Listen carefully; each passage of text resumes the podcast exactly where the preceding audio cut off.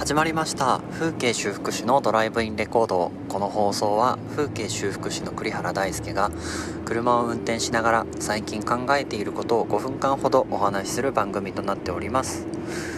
本日のテーマは寂しさを水に描くようというテーマでお話しさせていただきます。えー、僕がですね結局コロナの濃厚接触者になりまして約1週間の、えーリモート生活を今日で一応終えることになりました。で、まあ、1週間過ごしてみての感想とすると,、うんと、リモートワーク自体はなんかバリバリ良かったです。なんか自分の家でやった方が職場よりもやっぱ集中はできましたね。なんかできないかな怠けちゃうかなって思ってたんですけどあのやっぱり夜めちゃくちゃやる気起こらないんですよ。もう仕事が終わってパソコン閉じた瞬間から何にもやる気起こんなくってご飯も食べないし寝るのもめんどくさいしひたすらずっと寂しさを感じないように後半はスマブラを友達としまくってましたね。めっちゃ強くなりましただから。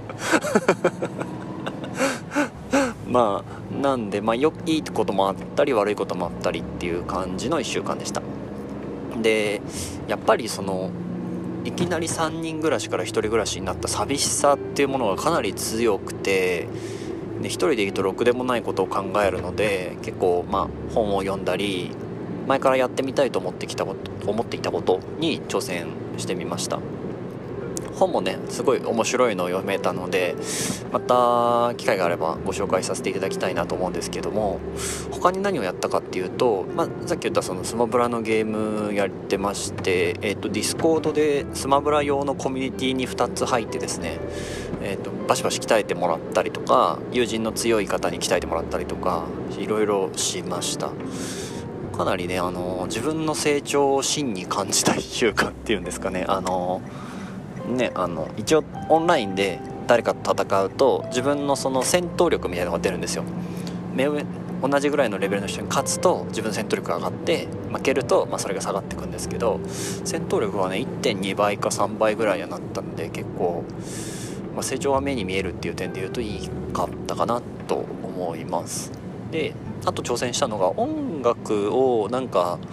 曲を作ってみたいなって前々から思っててて何にも楽器できないんですけどまあなんかあのアプリでいい感じになるだろうと思って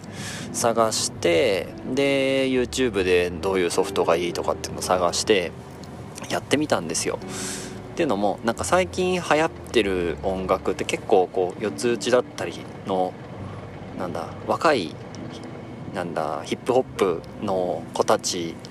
とかって、まあ、結構似たリズムだったり似た音階が多かったんでこれぐらいなら俺らもいけんじゃないかなと思ってやってみたらですね無理。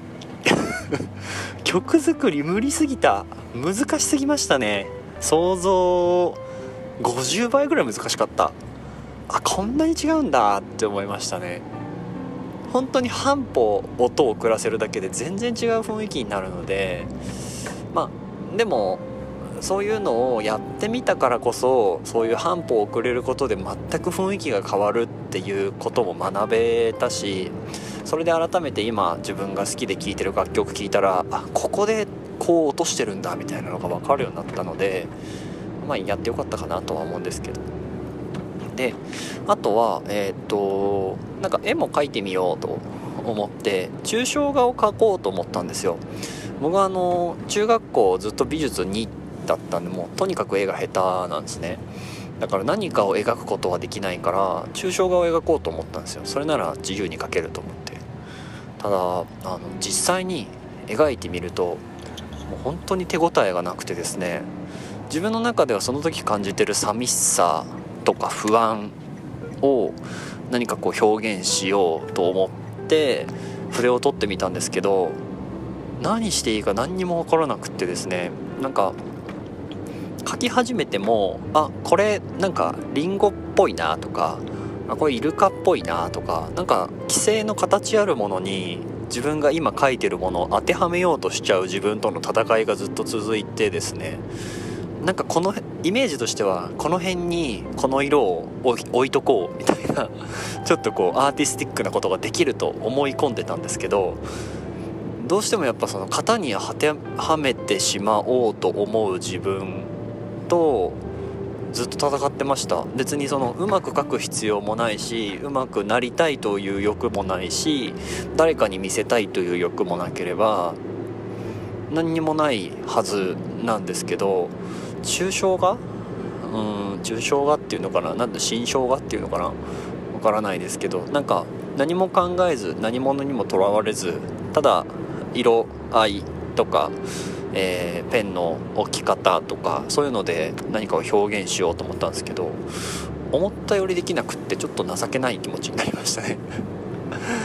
うーん。ねなんかまあそんな感じでその寂しさを感じないようにひたすらいろんなことに挑戦してみてまあ過ごした1週間でした。なんか生きた心地はしなかったですね正直。そんだけいろいろあのー、以前からやりたかったことに手をつけてみたもののうんやっぱりなんか誰かと直接話す機会がないと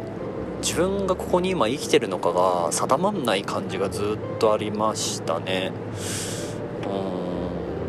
うんまあだからこそ多分もう即スマブラやってましたね。スマブラの話ばっかになっちゃうけど。うんなんか本当にコロナっていう病気はみんながその誰かが病気にかかった時のシステムをインストールしているからこそ対処が早い分ちょっとシステムチックに感じてしまうっていう前回のお話しさせていただいたんですけどやっぱりそれをまざまざと、うん、感じてしまって結構なんかねやっぱ改めて人といることの方が大事なんだなっていうのが分かる経験をさせていただきました。ということでもう7分を超えてしまいましたので、えー、今日のところはこんな感じで終わりにしたいと思います。また明日から、えーと、通常通りあのー、出勤して退勤してっていう感じになるのでまたこれの更新もしていけたらなと思っております。はい。うんいや怖いっすね。コロナっていう病気は。早くなくなってほしいなって思います。はい。というわけで本日の放送は以上になります。では、えー、風景修復師の栗原大輔でした。ではまた。